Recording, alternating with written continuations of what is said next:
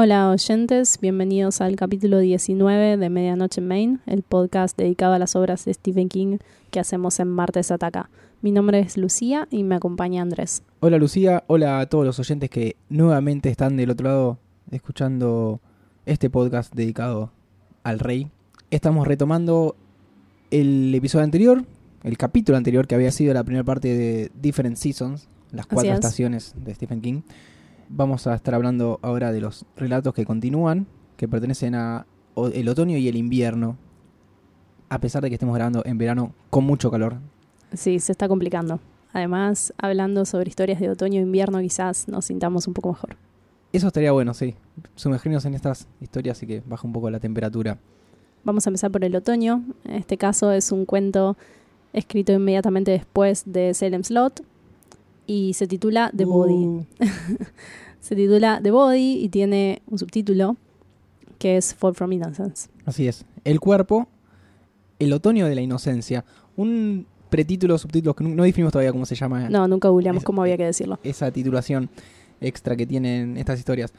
Que pierde mucho el sentido en español. Sí, sí, nos había pasado algo similar con Hop Springs Eternal y es que hay un juego de palabras que es fall, otoño y con fall como un verbo que sería caída de la inocencia, que también está muy ligado a de qué se trata esta historia, mucho más allá de el tono que puede tener que ver con la estación. Y no es un proceso hacia la madurez, sino em, una percepción que cambia de estado muy abruptamente Sí. es algo súbito e inesperado para estos personajes. Y The Body, que es un título en sí bastante directo, se refiere directamente al hito en la vida de estos niños, que es ver un cadáver. Claro, encontrarse con un cuerpo de forma no casual, que eso es muy importante, que feneció a la misma edad que tienen los protagonistas en el transcurso de esta, de esta historia. Sí, hay acá una, una confrontación directa con la experiencia de la mortalidad. Me parece que ahí es cuando se produce un cambio en estos personajes.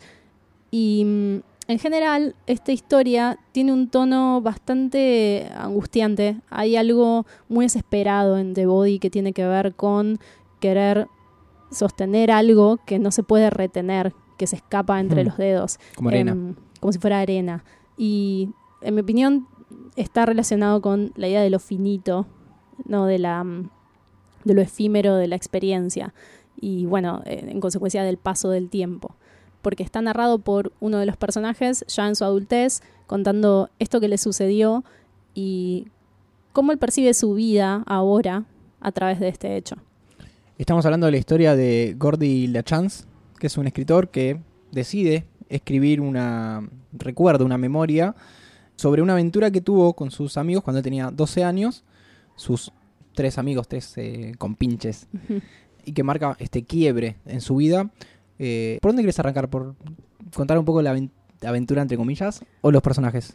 Yo empezaría por el mismo lugar que empezó King, que es haciendo una suerte de disclaimer Sí. en la voz de Gordon LaChance, este personaje escritor, cuando no. Lo voy a leer porque creo que tiene mucho que ver con todo lo que vamos a hablar a lo largo del episodio y es cuáles son los límites de la narrativa en relación a los sentimientos. O sea, cuál es esa imposibilidad de transmitir por completo al receptor, a pesar de indagar y describir. Em, dice lo siguiente. Todo aquello que consideramos más importante está siempre demasiado cerca de nuestros sentimientos y deseos más recónditos, como marcas hacia un tesoro que los enemigos ansían robarnos.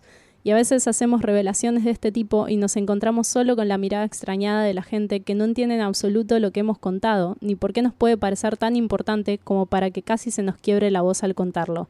Creo que eso es precisamente lo peor, que el secreto lo siga siendo no por falta de un narrador, sino por falta de un oyente comprensivo. Hmm. Como el, el chiste interno. Le Sí, contás algo a alguien y no, no entiende y le, tal vez le querés transmitir, no, sí, pero me pasó tal cosa, pero...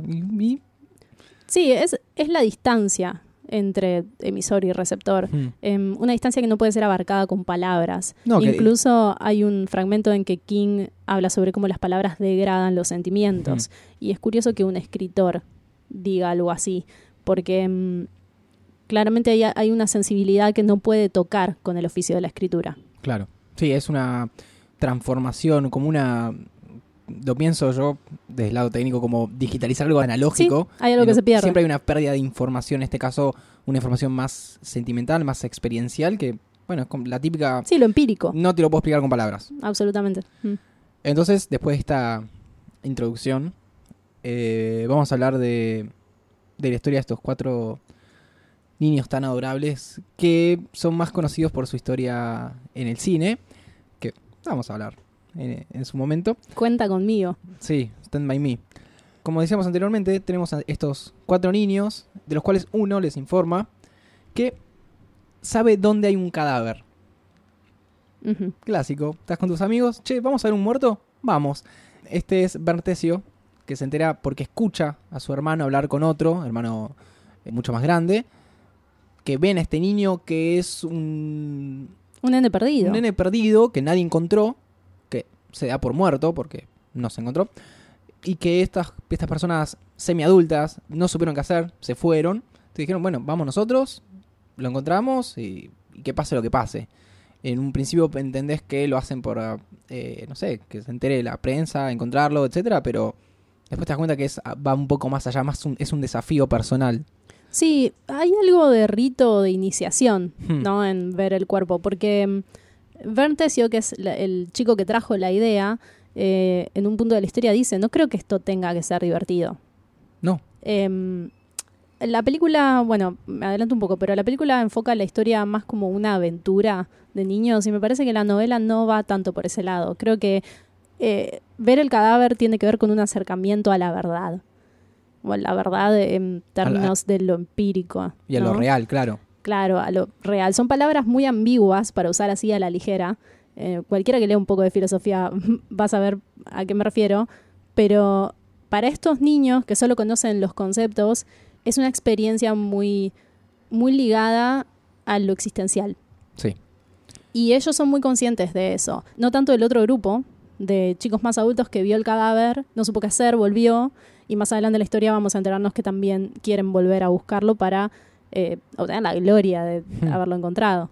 Lo que vamos descubriendo en el transcurso de esta, yo le voy a decir aventura, entendiendo Está que bien. no es una, una Vos aventura. estás con, No, no es porque esté con Rob Reiner. no es porque esté de ese lado, sino porque es en un principio una aventura, una, bueno, una una aventura, travesía, una aventura puede ser oscura. La travesía de Hmm. Frodo es bastante oscura. claro. Y eso no lo exime de ser una aventura.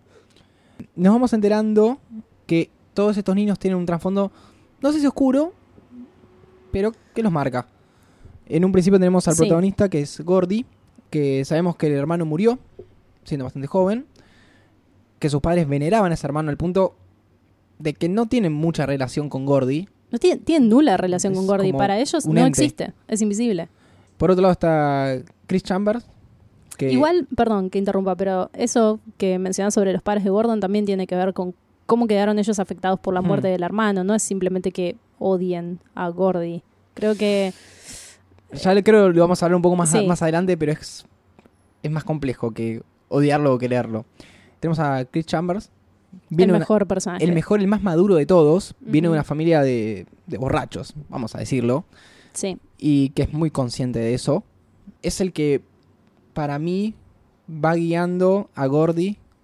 Eh, después tenemos a Teddy Duchamp, que yo lo defino como el loquito de la guerra porque su padre fue a la Es guerra literalmente el loquito de la guerra. y está internado porque Sí. quedó mal eh, y él tiene ese anhelo de ir al ejército. Vaya a saber por qué. Misteriosamente, porque Misteriosamente. su padre le quemó la mitad de la cara. Le había- no, le quemó una La oreja. Una oreja le planchó. sí. Em, eh, creo que en la novela le había quemado las dos. En la Hmm. película tiene una sola. Pero aún así, a pesar de ese acto súper violento, Teddy siente una admiración inconmensurable por su padre. Y solamente piensa y habla sobre la guerra. Sí, es misterioso cómo funcionan estas cosas. Al padre lo ve como un héroe. Bueno, en los cuatro niños, especialmente en estos tres que ya mencionaste, hay una reacción hacia los padres que define cómo viven sus vidas.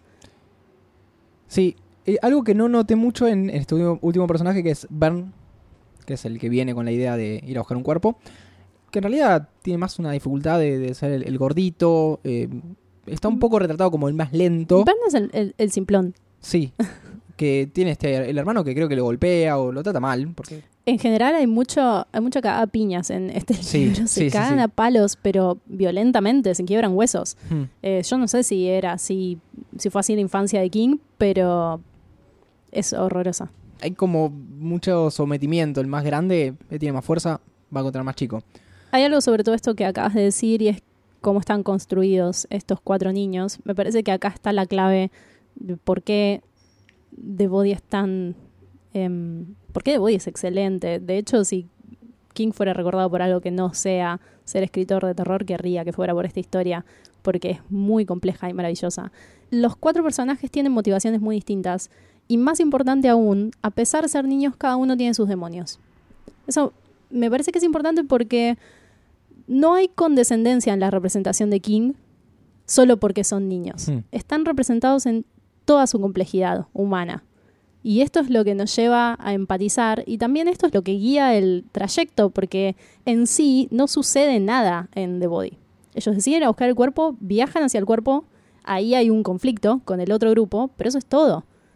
Y a pesar de eso hay una, una inversión por parte del lector que es muy personal, un compromiso muy intenso Hmm. con lo que se está contando. Es porque están creados y desarrollados de una manera muy tridimensional. A pesar de tener solamente 12 años. Eh, Quizás el caso más obvio de esto es Chris Chambers, que llega a tocarte una fibra de una manera totalmente desproporcionada. Hablemos un poquito de él. Que una de las frases más interesantes es cuando él dice: Yo sé que voy a ser borracho si no hago las cosas bien. Un pibe Sí. de 12 años diciendo: Mi padre es así, mi hermano es así, y están dadas las condiciones, que creo que habla un poco de Body esto. Que la sociedad misma te dice: Vos tenés que ir para acá, y tu camino es este, no trates de, de, de irte para Sí. otro lado porque o no te van a aceptar o no, no vas a poder, lo que sea. Y él sabe que su destino ya está escrito. Se habla mucho sobre, sobre prejuicios de clase y de origen. Es bastante triste la historia de Chris Chambers porque es un nene muy consciente de lo que le está pasando. No existe nada peor. Y lo que le va a pasar. Y lo que le va a pasar. Pero a su vez también es consciente de qué están atravesando los demás. Es un personaje muy sensible y muy racional. Em, y en cierto modo yo creo que le salva la vida a Gordy, no en términos de vida o muerte, sino en, en relación a qué puede lograr Gordy con lo que él hace, que es escribir. Pero Chris en sí es un personaje que parece estar huyendo constantemente de ese destino que ve avecinarse sobre él, por lo que vos comentás. Y se da cuenta que Gordy no quiere aprovechar su destino. Yo creo que Gordy tiene mucho miedo. Sí. Es un personaje bastante menos valiente que Chris Chambers. Quizás su carácter no es tan fuerte. Y hay en, en Gordon, la chance, eh, una, un claro reflejo de King en un montón de cualidades. Porque es inseguro y no valora su don, que es escribir, porque se siente disminuido en comparación a su hermano muerto, porque contempla muchas veces seguir la corriente de lo que se supone que debe hacer solo porque se lo han dicho. Como vos decías, Gordy tiene el, el don de escribir. Y tenemos dos historias eh, dentro de la historia. Una más interesante que otra. Una es la de Stat City. Que a mí no me. Está bueno porque Esa historia es un tedio. es un tedio y está bueno porque King está metiéndose en, como en, en un niño de 12 años y tratando de escribir como escribir un niño de 12 años. En esta historia refleja mucho los miedos que tiene con respecto al hermano. No, y también, bueno, yo digo es un tedio, pero también tiene que ver con lo que mencioné antes, este Hmm. disclaimer de King sobre cómo a veces las cosas o los, eh, las hazañas más importantes para uno en lo personal son tomadas por otro como algo inentendible. Hmm. Em, porque después de contar esta historia, Gordy menciona que para él es importante porque es la primera vez que puso algo de sí mismo en una historia escrita. La primera vez que se animó a mostrar algo no por pedido de otro o con el aval de otro.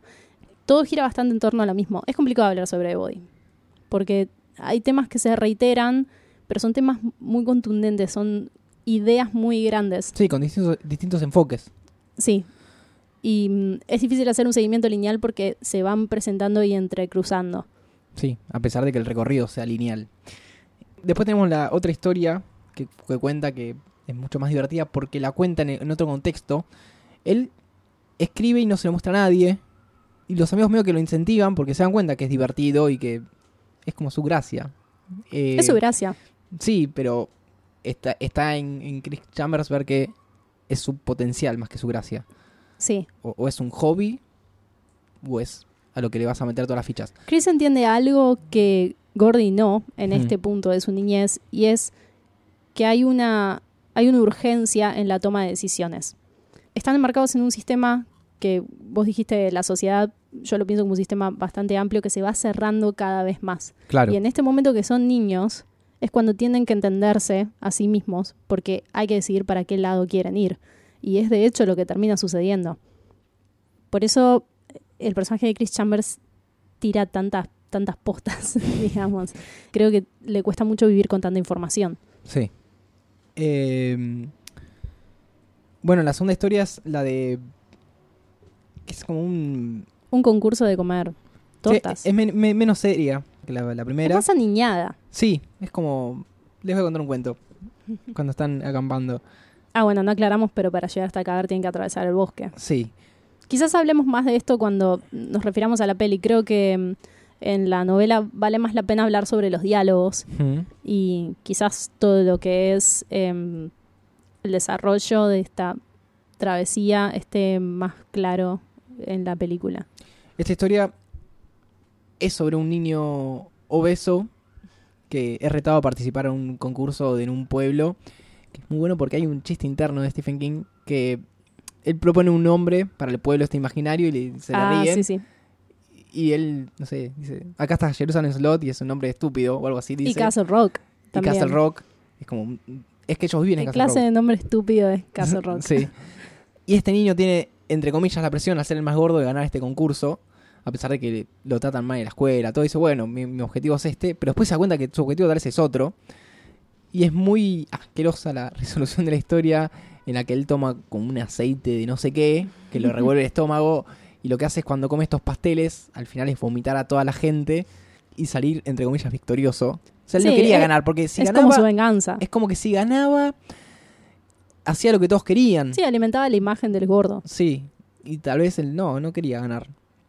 Quería vengarse de todos. Es bastante simpática eh, la secuencia que Gordy cuenta esta historia, sobre todo cuando la termina y todos tienen una opinión.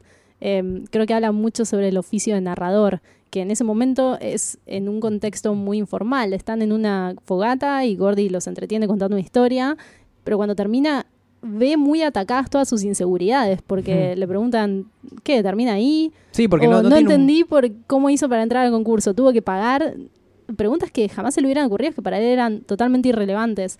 Y de nuevo vuelve a esto de, de la distancia que hay entre emisor y receptor. Pero no todo es divertido en esta travesía.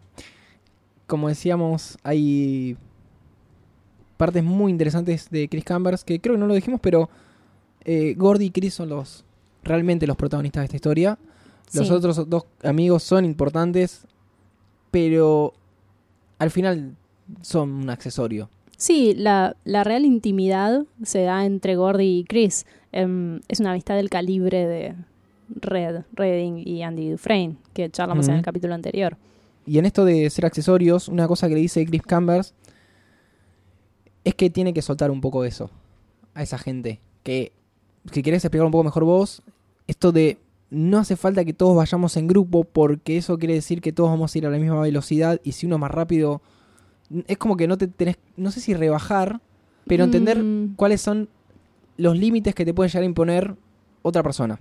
Sí, para mí va por ese lado lo que, lo que Chris intenta transmitirle a Gordy. Y también, como se da después de esta secuencia del cuento, creo que está relacionado con la unicidad del talento. Hay algo que Gordy no reconoce en sí mismo como singular. Hmm. Y se nota en esta conversación, se siente la desesperación de Chris de que eso se pierda. Tiene una charla que para mí es bastante emotiva, en que Chris le explica esto que vos comentabas, que si siguen todos juntos, esas historias no van a ser escritas. Pero hay algo que me gusta mucho sobre cómo está escrito esto, que mm, es como Chris elabora esta frase. La voy a leer en inglés porque en castellano la traducción no es tan literal. Entiendo que no se puede traducir literalmente, pero creo que acá cambia bastante el significado. En inglés dice que si él bueno, en líneas generales, que si él prioriza mantener junto al grupo en vez de seguir su propio camino con el talento que tiene, em, dice, nothing will get written down. Y cuando Chris habla en este tono, en decir, nada va a ser escrito si decidís abandonar este talento, no está hablando sobre una totalidad de los escritores o una totalidad de las historias, sino sobre cómo Gordy tiene una particularidad que es su todo, Hmm. digamos. Está refiriéndose a la magnitud de lo que su amigo tiene para ofrecer y cómo eso determina su vida como escritor. Es una manera muy contundente de explicar no solo que ese cuento de los pasteles no va a ser escrito, sino que nada va a ser escrito. Nada va a existir. Es, es algo muy, muy intenso por parte de Chris, especialmente teniendo en cuenta que es un niño. Hmm. Cómo con tus decisiones o no decisiones vas a matar algo que está dentro tuyo. Tal cual. Y también hace referencia a cómo se condena por pretencioso aquel que se entiende como único, Hmm. que se reconoce en su singularidad y en su subjetividad, cuando en realidad es al revés. O sea, Chris lo que trata de, eh, de comunicarle es que lo condenable es terminar siendo alguien sin cerebro que lo único que hizo fue seguir el mandato. Eh, y como no hay que caer en la mentira de que la condena es para el otro. Claro. Estando más en un pueblo chico donde se ve que la gente termina siendo muy rutinaria. Sí, y termina proyectando su propia mierda sobre los demás y esperando que los demás se transformen en, eh, la, se materialicen como la proyección de, esa, de esas inseguridades o de esos miedos o de esas frustraciones, Hmm. que es lo que Gordy está apuntando a hacer. Porque todo empieza cuando Gordy dice que no se va a anotar en los cursos extracurriculares de la escuela porque están llenos de cerebritos. Es una visión muy cuadrada Hmm. eh, es una es una limitación autoimpuesta solo para no ser juzgado, para Claro. no creerse más de lo que se supone que es, ¿no? Acá hay también de nuevo ese peso de la conciencia de, de la culpa de, de clase, en cierto modo, y también de aplicar estos prejuicios de origen a, a uno mismo. Es creerse el verso Sí. básicamente. Y esto a a Chris lo como que lo desespera muy muy rápidamente, o sea, se nota hay una hay un tono muy urgente en esa conversación. Tiene que comunicarle eso a su amigo. Sí, si yo pudiera lo haría. De hecho, también hay un fragmento en que Gordy le reprocha eh, que sos mi papá. Ojalá y le Chris dice. le dice, ojalá fuera tu papá, porque tu papá no te dice esto.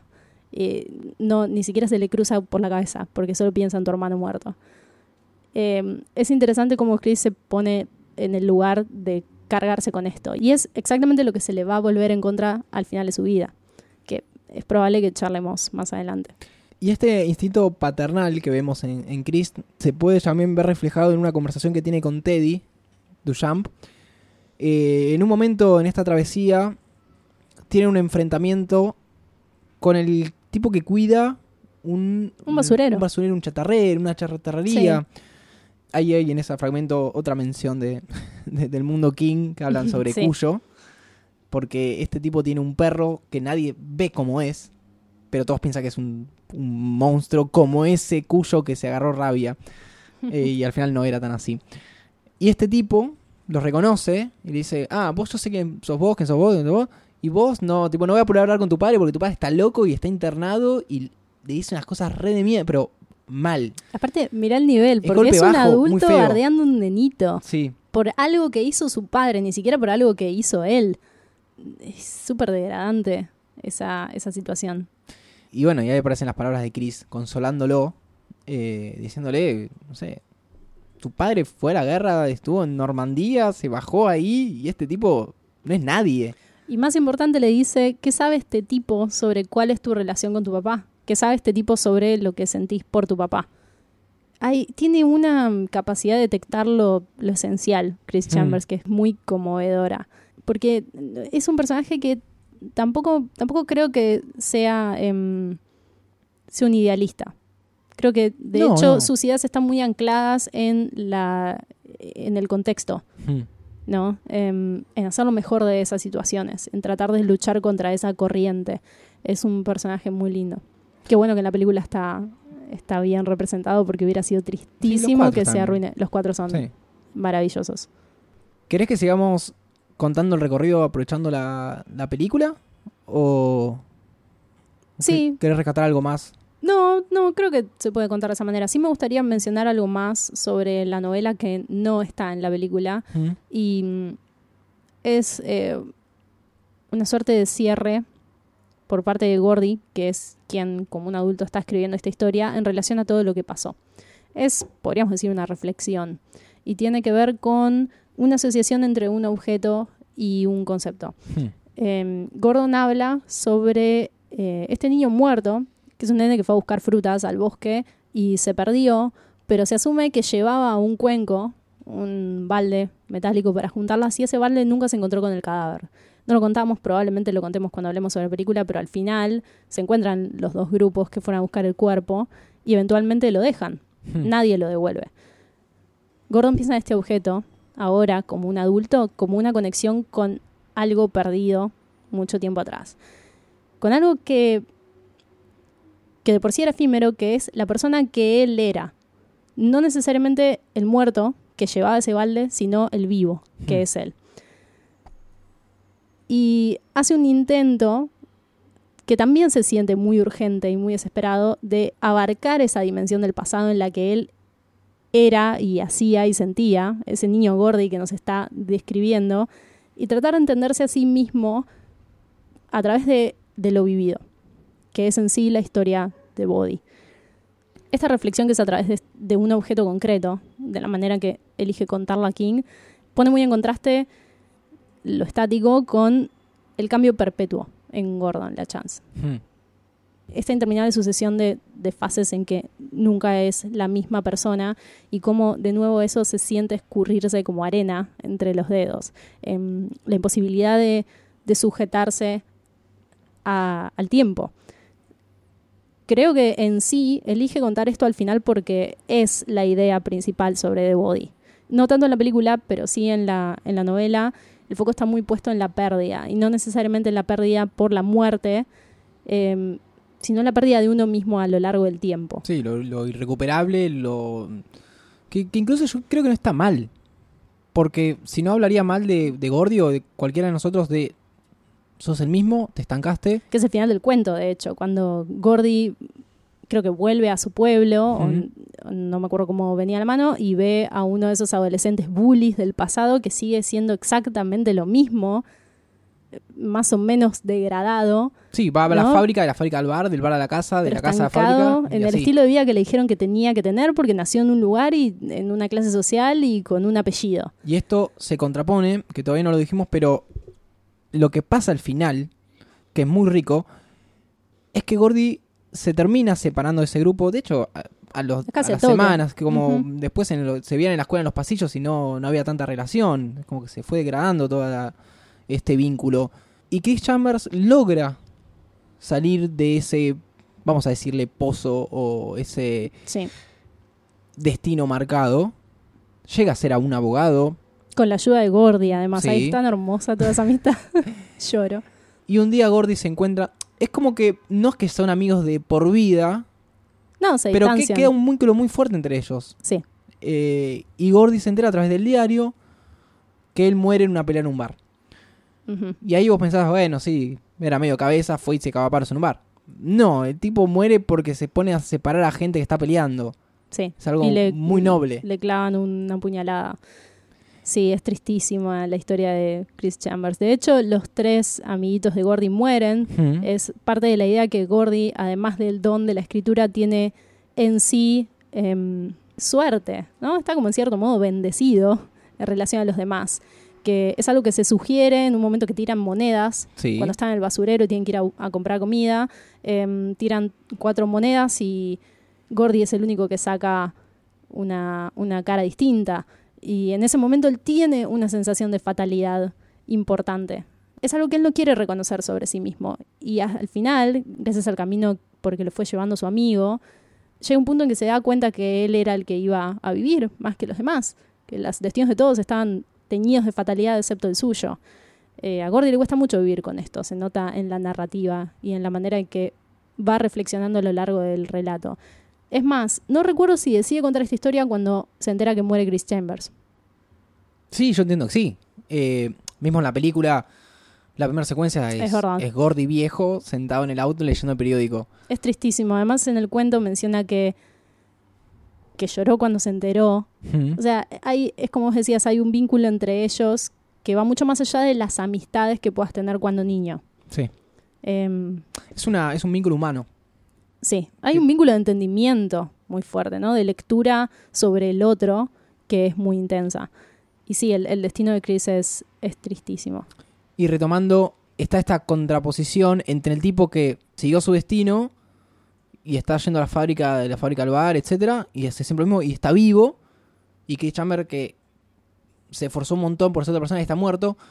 Pero yo entiendo que es mucho más importante lo que hizo Chris y que Gordy lo prefiere, no sé si muerto, pero que haya hecho la suya a que esté vivo haciendo lo que el destino tenía preparado para él. Sí, sí, hasta ahí. O Hmm. sea, sí creo que él prefería a su amigo vivo en toda la extensión de esa palabra, pero hay algo en esto que él le genera mucha impotencia. Impotencia es otra palabra muy, muy aplicable a The Body. Siente muy fuerte el peso de la injusticia. Es algo muy doloroso para él ver que se dé esta, esta contraposición. A la vez por todo lo que Chris ha hecho por él, ¿no? Por la persona que él es ahora de adulto. Y por eso yo creo que The Body, el cuento, es muy agridulce. Eh, hay, hay algo, hay algo muy angustiante que está siempre presente en, en esta narración. Y no me parece que se haya traducido tan así en la película. Creo que está más enfocada en otro concepto, que es cómo se dan las amistades dependiendo del tiempo y el lugar Hmm. cómo esa, esas amistades que son pasajeras y esas aventuras que también son pasajeras marcan un punto de la vida de la gente en cierto contexto. Y otra cosa que no mencionamos, eh, que lo menciono ahora porque después cuando hablemos de la película no, no lo vamos a hacer, es la venganza que tienen los bullies sobre ellos, que es muy violenta. Muy violenta, Sí. tienen este, este encuentro en el bosque que Esto no está en la película. no está en absoluto, eh, que se disputan el cuerpo y uno de los personajes que no recuerdo quién era, que creo que era Chris, que había llevado un arma, Sí, y entre estos bullies está su hermano mayor, y lleva un arma, y lo, lo- lo saca con un arma.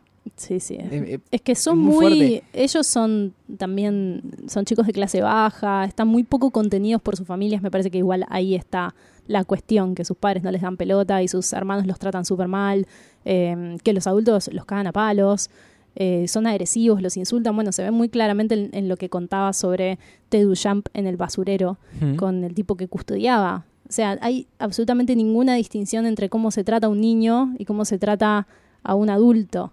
Em, son nenes muy bastardeados, ¿no? Em, y por eso el clímax de la historia es Chris defendiéndose con un arma. Y algo muy rescatable de, esta situación de, de los bullies llegando en un auto y queriendo llevarse el cuerpo es que ellos se dan cuenta de la dim- dimensión de su travesía al darse cuenta que ellos no hicieron la fácil. Que salieron a caminar, que está bueno porque al ser niños no tienen noción de distancia, de dimensión, de hecho hacen como un No recorrido de enorme. nada. De, sí, sí. cruzan De la- temperatura, de comida, de, la de la comida es la peor. La, la comida, Sí. la, la comida, la plata, salen a un lugar que no saben dónde bien dónde queda, Se mandan. se mandan. Y no tienen noción en absoluto de nada, pero sienten tal vez que lo pueden resolver. Se lo proponen y lo hacen. King tiene una capacidad de leer a los niños que es bastante admirable. Lo que decís, que vendría a ser la manera cómoda en que los adultos hicieron las cosas, De hecho, habían tenido la, la posibilidad de resolverlo en el momento cuando realmente lo encontraron. sí, y no lo hicieron. Y lo muestran como que se cagaron. Dijeron, "Ah, ¿qué es esto? Es un nene muerto, me voy. Es que esa actitud es la que precisamente eh, representa aquello de lo que Chris trata de huir todo el tiempo y lo que es un tormento para Gordy en, en su relación conflictiva con escribir, que es eh, la idea del derecho divino del adulto. Hmm. ¿Qué se supone? Que apenas uno llega a ser adulto, entonces tiene derechos preestablecidos. Sí, Tiene- o, o te mereces el respeto del que es más chico que vos. Claro, eso es bastante aterrador porque ya te está contando en qué, en qué estado llegan ese tipo de personas con esa mentalidad a ser adultos. Así que tiene un cierre circular, eh, conceptual, digamos, lo que sucede en la historia, cómo se desarrolla ese clímax en que los dos grupos se enfrentan, eh, cómo llegó uno, cómo llegó el otro y cuál es el argumento de cada uno también. De hecho, se ve reflejado en que el cuerpo quede ahí. Hmm. Los niños no lo llevan, ellos lo ganan, entre comillas, y lo dejan. Em, y para Gordy haberlo dejado es algo que, que lo, va, lo va a seguir toda su vida. Es, que, es es esto mismo de no calcular, de mandarse. ¿No pensaron qué iban a hacer con el cuerpo, que lo tenían que No. arrastrar de vuelta? No pensaron.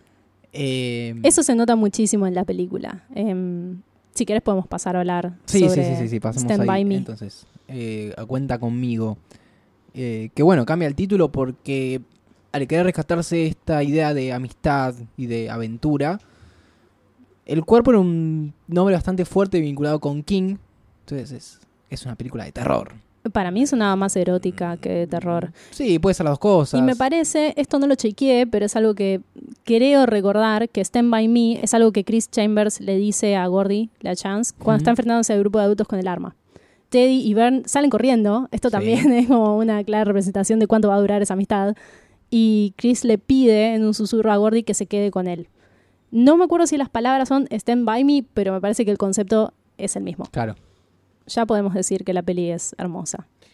Sí, sí, sí. Dentro de esto que vimos mencionando, de Dentro de su tono de representación, Sí. ¿no? Es, es muy linda. Yo no, no la había visto antes, sinceramente.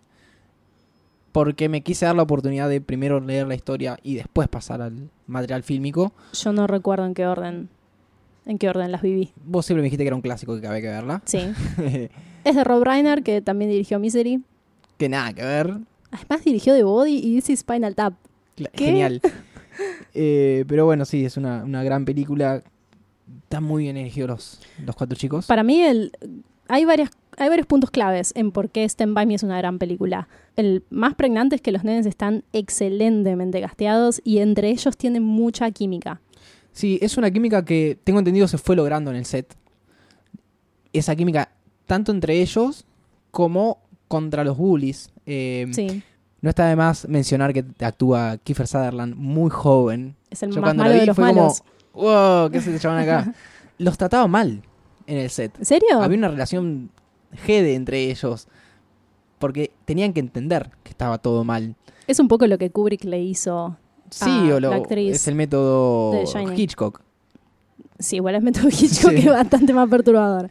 Pero va por ese lado. y- Bueno, todos los actores de esta peli, los cuatro chicos, eh, siguieron activos años más tarde, excepto River Phoenix, que se murió, Sí. lamentablemente.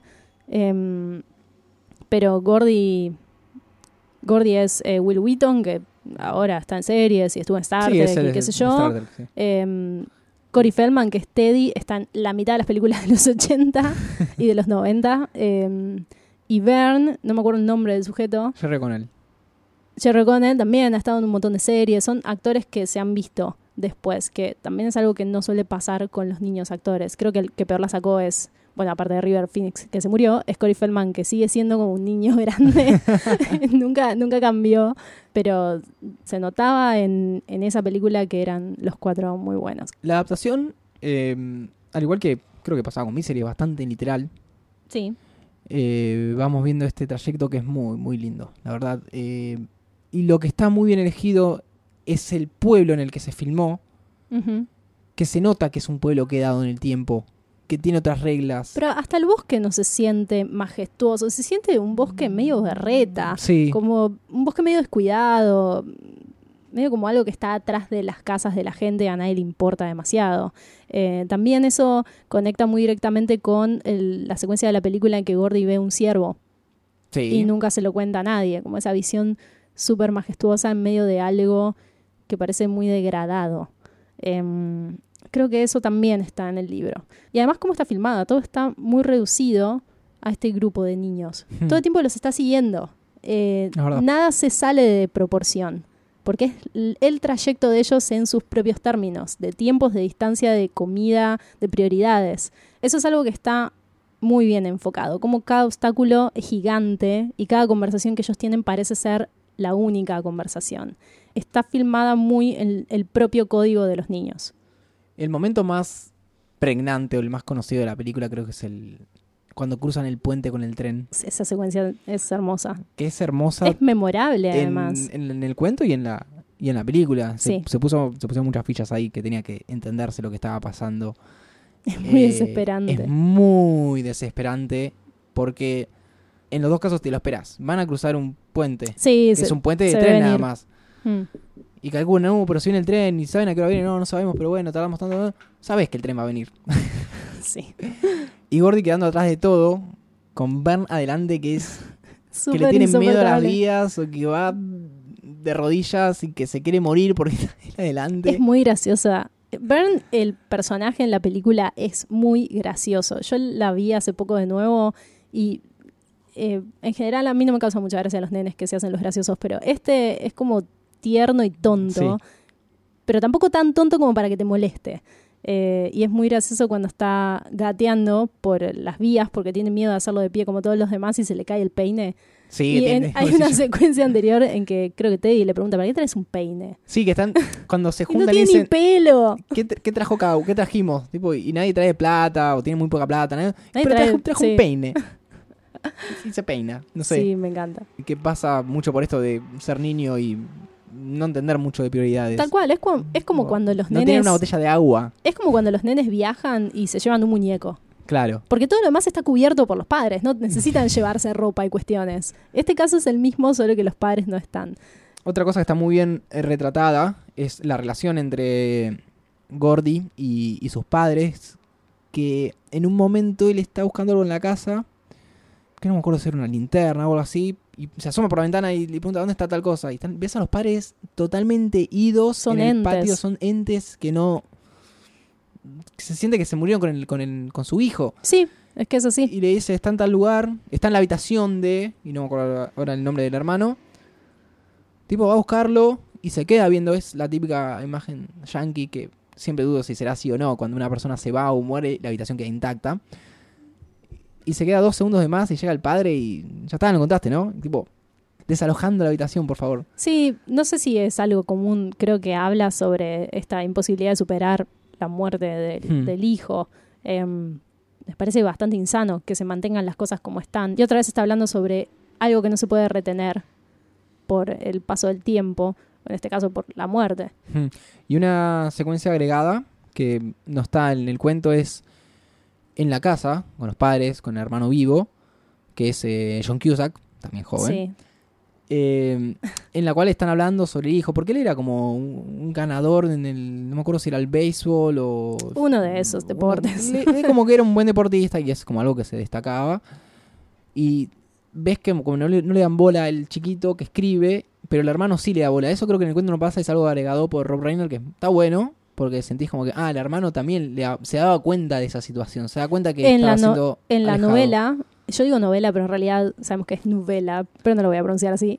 Eh, el hermano es bastante compinche con Gordy. Hmm. Lo quiere y lo cuida. Lo que pasa es que tienen entre ellos una diferencia muy grande de edad. Porque Gordy es, es medio no deseado. Pero sí se menciona en la novela. No recuerdo si hay una secuencia sobre No. eso, pero en la película está bien añadida. Algo que también difiere es el final. Sí. No tanto, pero hay algunos detalles que son distintos. Creo que porque la película, como dijimos antes, es bastante más feel good que la novela. No te cuentan nada de qué pasa con los bullies. No, te, cuentan cómo los cagan a palos. y tampoco que Vern y Teddy mueren. Claro, no- Eh, no sabes el, el destino de esos dos personajes, solamente de O ellos sea dos. que en este punto de la historia el único que está vivo es Gordy. Claro. Sí cuentan lo que le pasa a Chris Chambers, porque me parece que era necesario para reforzar todo lo que ya vimos y lo que se nos contó. Porque estamos viendo a Gordon escribiendo esta historia y nos damos cuenta que pudo salir de ese sistema que se cerraba sobre él. Em, y que a su vez ahora es padre y tiene hijos y tiene el espacio para reflexionar sobre esto. Sí, es algo muy parecido a lo que hizo en, en Misery, que recortó las partes un poco más morbosas. Sí, Vaya a saber por qué. pero a mí serio yo las hubiera dejado acá. No siento que dañen la No, historia no, no, en el tono que eligió contarla. Claro. Que me parece una lectura correcta. Eh, no, correcta no en términos de bien o mal, sino en términos de apropiada en relación a lo que King está. Coherente. Claro, es totalmente coherente. Eh, quizás eso es lo que tocó la sensibilidad de la persona que adaptó el guion. que no sé quién es. No, creo que Reiner la adaptó. Estoy bastante seguro. Pero... No sé quién estoy segura que no fue. No, él no fue. Estamos, eso es, es así. Lo que no me gusta, A ver. que creo que es en el tema ese falopa, que Oh. a mucha gente le gusta, pero para mí está, no, no es de los temas que más me gusten. Es una mierda. Porque además llegas al final y sentís que estás a punto de llorar por todo lo que viste, pero cuando empieza esa canción solo te quita la fe en la humanidad. es la peor canción que existe y está en un... es Yo no, totalmente incongruente. no entiendo si el título de la película es por la por la canción o al revés. No sé. "Ah, la canción se llama así, aprovechemos. Pero no.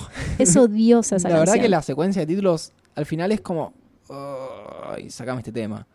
Es excesivamente feel good. Es un gran pifi. Pero bueno. Quería hacer una recomendación en base a esta, esta historia, antes de pasar al segundo y último cuento, que es otro podcast, que no es este, que es en inglés que se llama The Film Reroll Podcast, que son unos muchachos estadounidenses que se juntan a jugar juegos de rol, eh, que son esos que son tipo Dungeons and Dragons, Sí. nada, aventuras y que van pasando cosas eh, y es todo muy hablado y tomar decisiones. Y lo que hacen es traducir películas a juego de rol. Y hace muy poco sacaron la versión de The Body, Muy bueno. que es larguísima, son dos partes de como dos horas, pero muy Dos divertido. partes de dos horas. Sí, sí, y es muy divertido Qué porque intensos. un- hay uno de, los de los cuatro, son cuatro tipos, cada uno representando a uno de los, de los muchachos, que no vio la película. Entonces es como que estaba bien, viviendo la aventura en ese instante. Eh, así que recomiendo que lo busquen. Creo que son los episodios 18 y 19 de este podcast de, de Film Reroll. Como los nuestros, The Different Seasons. ¿Es verdad? Es verdad, no me di cuenta. Eh, así que nada, recomiendo que si pueden lo escuchan. Es muy divertido y muy retorcido a veces que se van a, a cualquier lado y La idea suena muy original. es muy original y nada, una recomendación. eh, si quieren escuchar otro tipo de análisis. Muy bien. Así que nada, pasemos a la... La última historia de Different Seasons. Llegamos al invierno. Llegamos al invierno. Y se va poniendo cruda la cuestión. Siempre quien mm, te va a dejar un, un, un espacio para...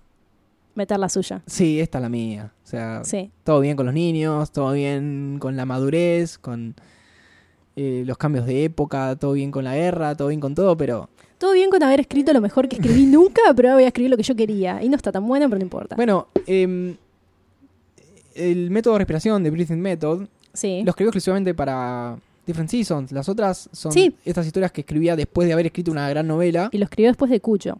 Sí. ¿Cómo, cómo abarcar eh, el método de respiración? Primero hay que hablar un poco sobre el título. En sí, no hay demasiado que decir sobre el método de respiración. Es bastante literal y directo y tiene una relación muy objetiva con lo que sucede en el relato. Pero el subtítulo, si bien suena muy común, que es A Winter's Tale, un cuento de invierno, está funcionando como broche de oro Hmm. en esta colección de relatos, porque ya mencionamos en el episodio anterior que es una colección de historias contadas por narradores, con narradores como protagonistas. Sí. O en el caso de A Pupil, que está contada en tercera persona, historias donde la narración juega un papel muy importante en el transcurso de los hechos. Y esta Winter's Tale es autorreferencial sobre ese tema. Está dándole un lugar de importancia a esto de relato en relación al narrador bajo la premisa que menciona después es la historia, no quien la cuenta. Sí. Esto es parte de Breathing Method, que ahora vamos a contar cómo está enmarcado en esta tradición de Different Seasons. Y en mi opinión tiene bastante que ver con algo que hablamos cuando nos tocó el episodio de On Writing, que es la manera en que escribe King, basada en esta idea de desenterrar el fósil, Hmm. de una historia preexistente que se descubre. Bueno, me parece que The Breathing Method va bastante por ese lado. Lo que tenemos es a David, un abogado de Nueva York, que es invitado a través de un colega a formar parte de un club bastante misterioso que bien no entendemos cuál es su fin, pero sí entendemos que está compuesto por hombres que se juntan a jugar a las cartas, beber, leer y cada tanto contarse historias entre ellos. En este lugar, que no entendemos bien cuáles son sus dimensiones, sí sabemos que es secreto y que se va armando a través de estos vínculos que van logrando entre ellos los hombres y van siendo invitados. Es un tanto mágico, o no- sé bien cómo describir esa parte. eh, Em, tiene bibliografía que no se consigue en otros lados. ¿Querés que hablemos sobre esto ahora o después? Y hablemos ahora, porque Am, sí, es un club que parece estar en, en otra dimensión. Sí. ¿no? Yo estuve pensando bastante en esto porque el protagonista, que en realidad no es el protagonista, de hecho creo que es uno de los personajes más irrelevantes de Breathing Method y de nuevo eh, esto que mencionaba antes sobre es el cuento, no quien lo cuenta. David Dudley se da cuenta de que este club no parece respetar tanto las reglas de la realidad que él conoce. hmm, Hay mobiliario extraño, libros que no consigue afuera del club, que nunca fueron escritos, eh, sonidos provenientes de lugares que no le permite deducir cuáles son las dimensiones de- del lugar. Eh, aparentemente también tiene muchas entradas y salidas. Y también esto que vos mencionás, eh, cómo se llega ahí, cómo uno es aceptado implícitamente, no es un club con membresía y cuota. Eh, hay un acuerdo eh, no hablado entre los miembros del club. Me parece que King eh, acá está manifestando físicamente algo que él nunca puede definir y es em, dónde surgen las historias. sí. Porque pareciera que es un espacio que no se termina y que está fuera de nuestra realidad. Es una cuestión sobre la cual él indaga constantemente y aún así nunca termina de definir. Creo que va un poco por ese lado, porque de hecho está muy enfocada toda la historia sobre las historias en sí, pero podría ser cualquier cosa. Se entiende a David como una excusa para que nosotros entremos a ese club y, se- Sí. y sepamos Tal cual. sobre el método de respiración que es esta historia dentro de la historia. Sí, Eh, es una meta historia. Sí, yo creo que pasa por ahí, por King queriendo, eh, queriéndonos explicar una cosa a través de esta metáfora del club que no es tan necesaria dentro de lo que es después la historia, pero que nos muestra ese mundo. Porque el método de respiración podría ser el cuento del método de respiración que está dentro de Sí, el método de respiración. David es una suerte de visitante al mundo de las historias. Hmm. Y ese mundo de las historias está representado por el club. Eh, yo creo que King se siente un miembro de este club. Es una de las personas que escucha y es escuchado y por eso puede contarnos las historias. Me gusta cómo lo enmarcó en ese contexto. De hecho, en general, cómo está escrito separa bastante los planos de ficción y metaficción Hmm. están separados por capítulos o por párrafos a medida que se intercalan las historias. Y no importan prácticamente en absoluto los nombres de los personajes. Yo como lectora no los recordaba. Si no hubiera notado que David Adley se llamaba así, no te lo podría decir. Y esto es bastante pregnante con el concepto que veníamos hablando. Y aprovechando que ya estamos dentro del club, vamos a hablar un poco de, de esta historia que cuenta uno de los miembros más longevos que tiene este lugar, que es el doctor McCarron, que decide contar una historia acerca de una de sus pacientes. Él es un médico dedicado a... eh, no me sale bien la palabra. Obstetricia. Ob- sí, no, porque no es ginecólogo, pero bueno, asisten los partos a las mujeres. Este no es un podcast de medicina. Eso de los embarazos. Es- esas cuestiones. Obstetra. Bueno, Porque él recibe el bebé. sí, sí, también está ahí. Me estoy adelantando mucho. Eh, ¿Y cómo lo recibe? Ah. Lo que le sucede es que aparece, aparece esta mujer que se llama Sandra, que es una mujer sola. Estamos hablando de los años 30, eso también es muy relevante. Que aparece sola, le pregunta cómo, qué tiene que hacer, eh, cuánto sale todo, paga todo por adelantado.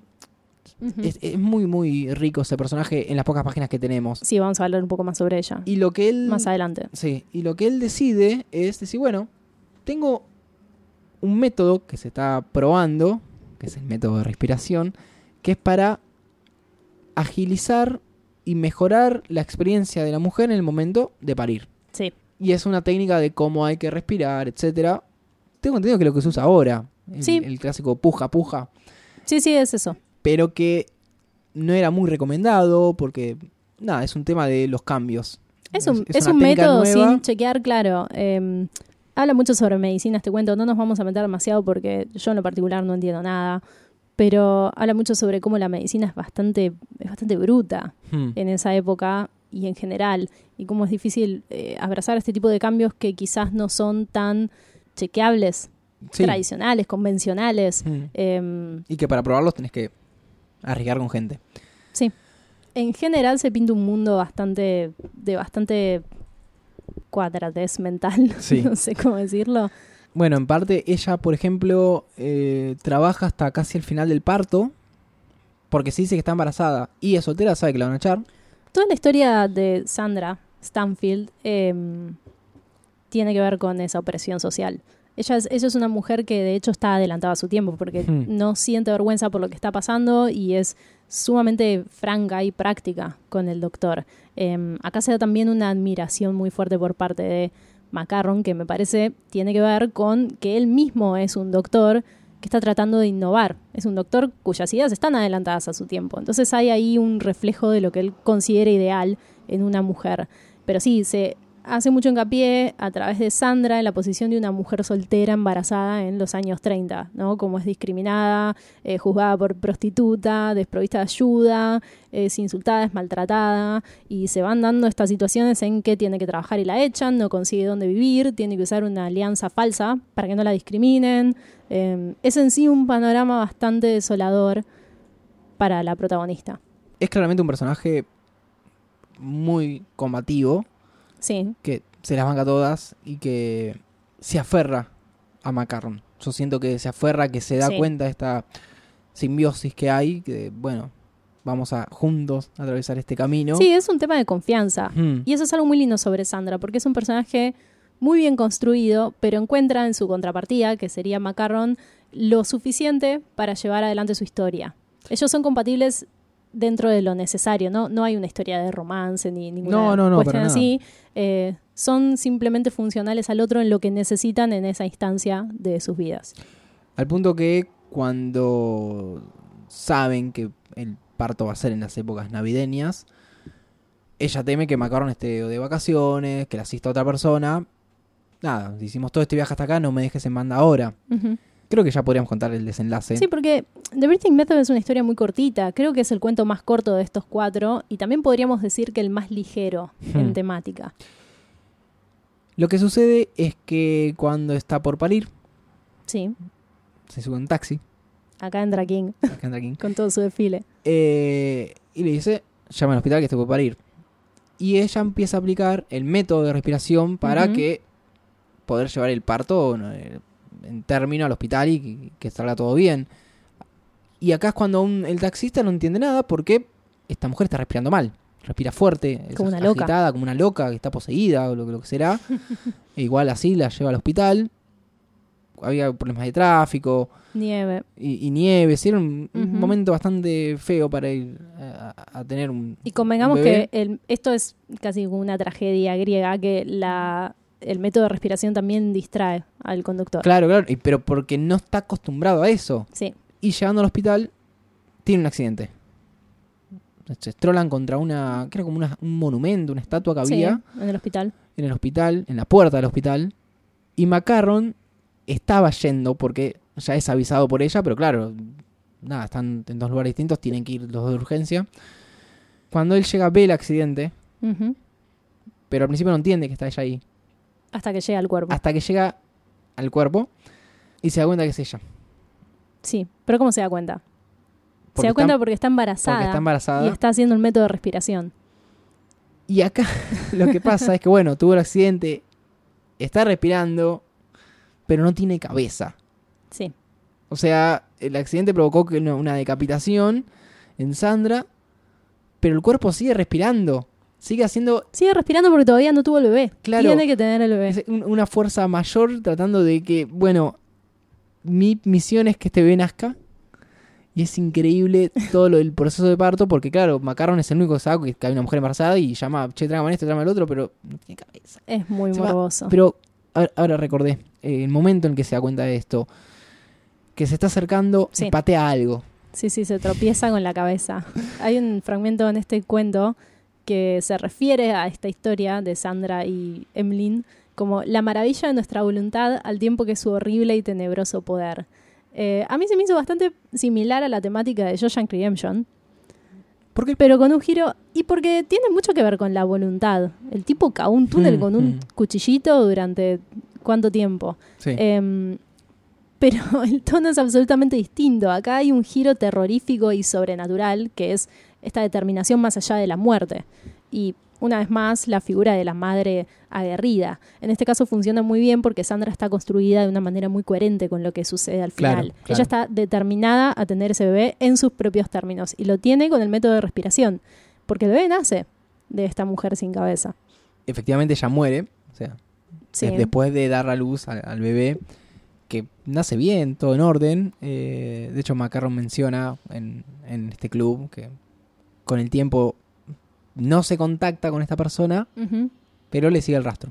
Sí, es una persona normal y exitosa. Sí, sí, sí, sí. Que calculo que no sabe cómo nació.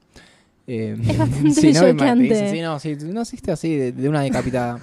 Es bastante choqueante esta historia en cuanto a lo visual. Sí, apela bastante a lo visual, Sí. eh, pero no dejando de lado bastantes conceptos, por ejemplo, lo que es enfrentarse a los cambios de época, Sí. lo que es... eh, Está muy bien enmarcada esta Sí, historia. sí, Parece sí. una. Es, es simple y es breve, pero está en un contexto, sí, dentro de otro contexto, que es lo que ya mencionamos sobre el club, que la vuelve bastante, bastante interesante. Porque podríamos pensar que así en sí, solo la historia de la mujer decapitada pariendo, podría pertenecer a Night Shift o a Skeleton Crew o a cualquier otro compilado de cuentos mucho más cortos, pero creo que encuentra su lugar en Different Seasons precisamente porque está construyendo una sobre una base conceptual bastante sólida. Ajá. Hay una sola cosa que a mí me resultó un poco anticlimática en el final, que es cuando él se acerca a la cabeza después de haber tenido el bebé y haber entregado al bebé a una enfermera y la cabeza le habla. Eso es un poco... eh, es una de más. Sí, porque... mm, O quizás, quizás podría haber funcionado si dijera menos cosas. Le dice gracias, doctor, no sé qué, y después le dice es un niño y se muere.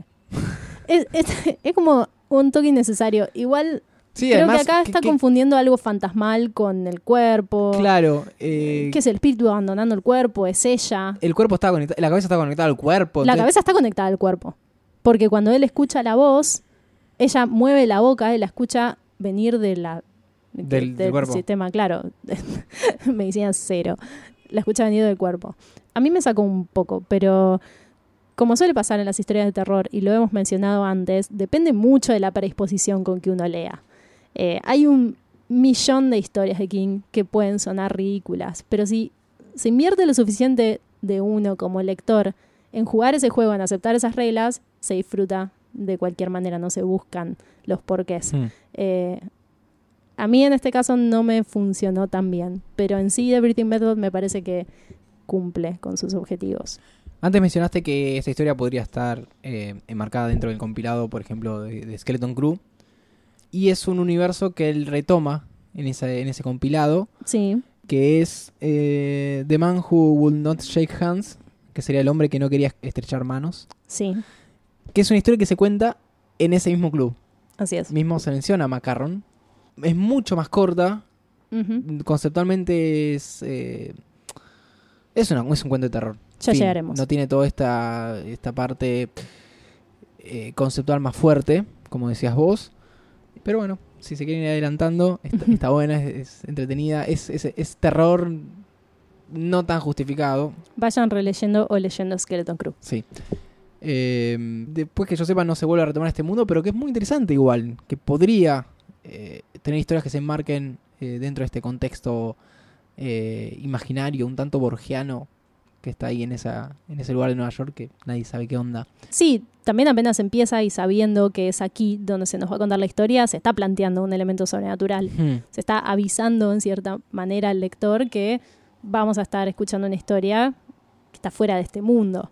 Es otra manera también de introducir The Breathing Method que tiene una temática muy fantástica relacionada a las otras tres de la colección para que encuentre su lugar. No hay película. No hay película. Como toda historia de King, hay proyectos de película. No sé en qué contexto se podría ya enmarcar. eh, Quizás no. un corto. Sí, porque la verdad hacer un The Method no sé. No, no me lo imagino realmente No, una yo tampoco. adaptación. Sí me imagino que se recree este mundo, eh, este club. Podría ser una serie Y en cada capítulo se cuenta una historia. Serie más. King, desastre. Sí, Así que no. no dije nada. Pero sí, podría, podría hacer algo. Algo tipo Ojos de Gato. Sí, sí, sí. Ponele, pero bueno. Que Britney Meto podría estar marcado dentro de una compilada de historias. En fin, una película. Dicen que va a haber una en 2018, ponele, pero nunca se sabe. Son proyectos que imaginan, después los encajonan, vuelven a sacar, los retocan, todo, Mentira. al final es como cualquier cosa. Va No va a salir nada. No creo que salga nada. Así que, ¿querés hacer un repaso de las cuatro historias que estuvimos hablando en estos dos episodios? Por si lo olvidaron, fue Primavera, Rita Hayworth and Shawshank Redemption, Verano, A Pupil, Otoño, The Body e Invierno, The Breathing Method. Y sabemos que están esperando que las valoremos ba- bajo nuestros... Creo que es bastante Términos. obvio en este caso cómo las vamos a rankear. No creo que haya muchas sorpresas que digamos. Mm. Ah, bueno, ¿querés eh, arriesgar? ¿Vamos de mejor a peor? Ah, peor es una palabra muy fuerte. No, No, no, hay peores es que- en este Es que no hay compilado. peor, creo que es más un tema de... Más maravillosa, menos maravillosa. mm, Sí, o de, gusto, de... Creo que acá hay un- una escala de grandilocuencia, más que de sí. mejor a peor. Porque hay relatos inmensos, y cuando digo inmensos me refiero a la magnitud del concepto y de la narrativa, de cómo están contados. Creo que hay acá una, una fineza por parte de King que es bastante, es fácilmente detectable. Así que imaginen esta escala como el más espléndido al más Sí, o el- si te- predecible o, o quizás más común. Si alguien te pregunta eh, en qué orden los leo. O te pregunta. No, no, ¿en qué orden los leo? Hay que leerlos en el orden Sí, que sí, está sí, en el libro. no. Porque yo los leí en otro orden y no fue lo mismo. Me, me expresé mal. Si alguien te dice, quiero leer un cuento solamente de Different Seasons, ¿cuál leo? ¿Tengo que responder? Sí, a ver. The Body. Shawshank Redemption. ¿En serio? Rita Hayworth Redemption. Estoy impactada. Eh, es que. The Body es, pero canon literario. Pero yo todavía no lo procesé de todo. Mm, Tal vez sea un poco por eso. Lo tenga que leer dentro de un Igual tiempo. Shawshank Redemption es, es hermoso. Yo lo pongo en segundo puesto. Y yo te pongo en Con segundo honores. puesto eh, de Body. Está bien, bueno. Estamos de acuerdo en nuestro desacuerdo. Sí. El tercer lugar. Acá es complicado. A mí acá también está se me complicado. Pero complica. A ver. le doy la mano al King clásico. The Breathing Method. De Virgin Method, sí. Acá pasa algo muy similar a lo que nos pasó en Full Dark No Stars. Había una historia que era más corta, Ujú. eh, Fair Extension, muy en el código clásico de King y que cumplía exactamente con lo que se proponía. Y otra historia que era más pretenciosa, que apuntaba un poco más alto y en algunos aspectos cumplía y en otros no. En ese momento yo había elegido la que apuntaba más alto, que era eh, Good Marriage, y en este caso voy a hacer lo mismo y va a ser a Pupil. Ah, mira. Si bien ya lo mencionamos en el capítulo anterior, pueden volver a escucharlo si quieren. Hay algunos aspectos de A Pupil con los que no estoy enteramente de acuerdo, pero me parece que su intención es mayor a su ejecución y valoro mucho eso. Es un buen compilado para recomendar a un no lector de King. Totalmente estoy de acuerdo. Y que llegue a Breathing Method y que le rompa la cabeza. Bueno, después de Breathing Method se puede seguir con eh, Night Shift, Lo que quieras. Skeleton Crew o mismo novelas. Sí, sí, sí, sí. Em, No sigan con Nightmares and Dreamscapes, arruinan todo. todo lo construido en Different Seasons arruinado por Nightmares and Dreamscapes. Es una hermosa lectura, Different Seasons.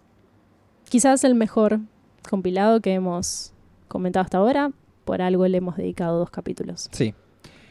A pesar que hay- de que hay oyentes que nos plantearon la posibilidad de hacer más capítulos por eh, compilados de cuentos, Yo no creo que sea necesario. Eh, Por ahora no. Porque puede pasar como con pesadillas, alucinaciones, leer, tener veintipico de historias, pero darte cuenta que mejor hacer un episodio largo que partirlo en dos, porque tampoco, como se dando cuenta, no son tan equilibradas como para decir, bueno, la mitad densa, la otra mitad, tenemos que hacer nuestra propia selección y no la merita. Veremos en el futuro si hay otros episodios que convengan hacerlos en dos partes. En este caso, que creo que ya lo dijimos en, el, en la primera parte de Different Seasons, son tres novelas, estoy excluyendo Breathing Method, que podrían haber sido novelas completas. O sea, son tres novelas que pueden Sí. haber sido novelas. Sí, además había tres películas importantes Sí. de fondo para cada una. Quizás a Pupil es la menos impresionante, pero mm, aún así había que mencionarla y había que ver qué falló. Em, así que ese era otro factor. En general, los compilados de cuentos no tienen tantas adaptaciones. Tienen más series o cortos, eh, pero sí. Pero bueno, nos queda un poco de cada uno. Algunas historias largas y algunas historias cortas. Así que bueno, llegamos al final. Si les gustó el episodio, nos pueden comentar. O si no les gustó y quieren discutir sobre algún Sobre tópico. todo lo segundo. Sí. Eh, nos pueden encontrar en Twitter y en Facebook, donde estamos como Martes Ataca. Mirá si alguien piensa que The Body es una mierda. Y hay gente que piensa que Silent Sword es un- una buena novela. Así que puede ser. No voy a poder dormir esta noche. Eh, nos escriben ahí no, no- o hashtag medianoche en main. Ujú. Eh, lo vamos a estar leyendo y, y- y comentando. También, si quieren, pueden compartir el episodio a través de estas redes sociales o como sea. Eh, nos están escuchando en martesataca.com.ar barra medianoche en main. Se pueden suscribir a través de, de iTunes, de iBox. Igual si nos están escuchando creo que ya hicieron alguna de estas cosas. A menos que alguien te mande el MP3 y lo estés escuchando Y lean. y lean. Lean mucho en preparación para. No solo para Medianoche Mail, sino para la vida en general. ¿Tenemos próximo libro? No, todavía no decidí. Ok. La peor. Sí, la sí. peor podcaster. No, todavía no lo tengo decidido. Sí es probable que haya que esperar un poco para el próximo capítulo porque mm, Porque hace calor. hace calor. y Andrés y yo tenemos que trabajar en otros proyectos en el medio, así que téngannos paciencia y aprovechen para ir leyendo. Si nos quieren sugerir libros, bienvenido sea. Así que bueno, mi nombre es Andrés. Mi nombre es Lucía y será hasta la próxima. Chau, chau.